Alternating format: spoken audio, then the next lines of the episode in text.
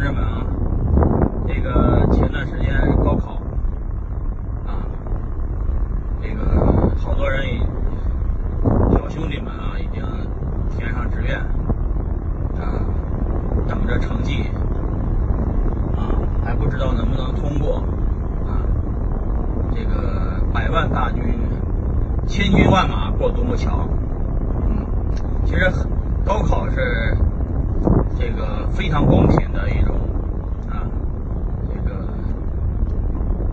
这个达到人生巅峰啊，迎娶白富美的一条路啊，但是它并不是最最好的适合你的方式啊。呃，没得选的话，那只能高考呗。但是有的选的话，其实还是要选一下的。比方说，你填这个第一志愿、第二志愿、第三志愿，不管你怎么填。挫败感都是很大的，为什么呢？有可能你是考不上第一志愿，你心里挫败；考不上第二志愿，心里挫败。努力努力考上第三志愿，哎呀，还是行。好多人还落榜了，啊，落榜了也很正常嘛，对吧？所以说，这个关键是你定的目标太小，就失败了以后呢，呃，还就是说挫败感会很强。如果你定了一个。呃，不可能达到的目标，你的挫败感呢就没那么大啊。就算失败了呢，也无所谓啊。反正这大部分人达不到那个目标嘛，对吧？所以说要给自己定一个达不到的目标。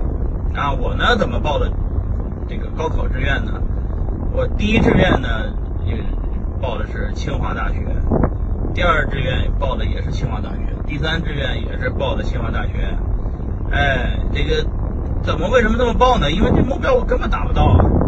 我当时候这个成绩连个四本的线儿都过不了的，模拟考四本线，别说四本线了，肯定是落榜的水平儿，那你根本就达不到，所以才会填嘛。那填上去也挺挺牛逼嘛啊！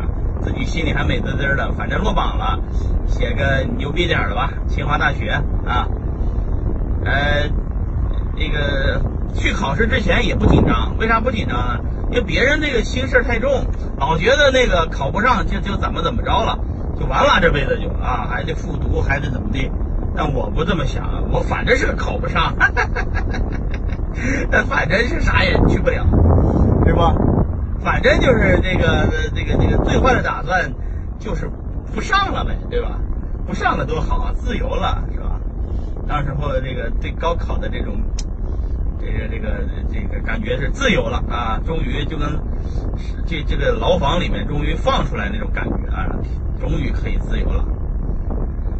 哎，然后果不其然，高考下来了以后，三百来分，啥也没考上啊！然后不得不踏上了去北京的这个这个这个这个游学之路之旅啊！于是我就混在了清华大学。赵兰院啊，好多人问我清华大学哪个系毕业的，我说赵兰院毕业的。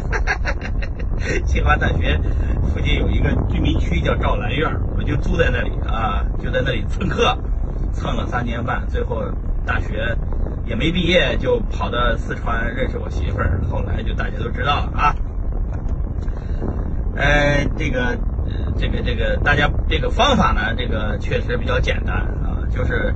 定了一个不可能实现的目标，比方说，我定的目标就是我要在这个有生之年啊，呃，这个达到这个啊，这个这个这个这个，比方说这个呃，比尔盖茨的水平啊，定的目标呢，基本上大家心里想了，这这可能吗？不可能嘛，对吧？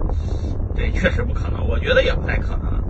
于是呢，我如果有生之年没有达到比尔盖茨的财富，那我也觉得，哎呀，很正常嘛。兄弟，我这个定了一个不可能目达到的目标，呃，在在半路上啊失败了，无所谓啊，这个也差不多半个比尔盖茨也行啊，十分之一个也行，所以就容易满足，同志们。所以说高考呢，只是你人生的一小步，跨过去就跨过去了，下一步呢还是人生的漫漫长途长旅啊，这个呃，希望你们有。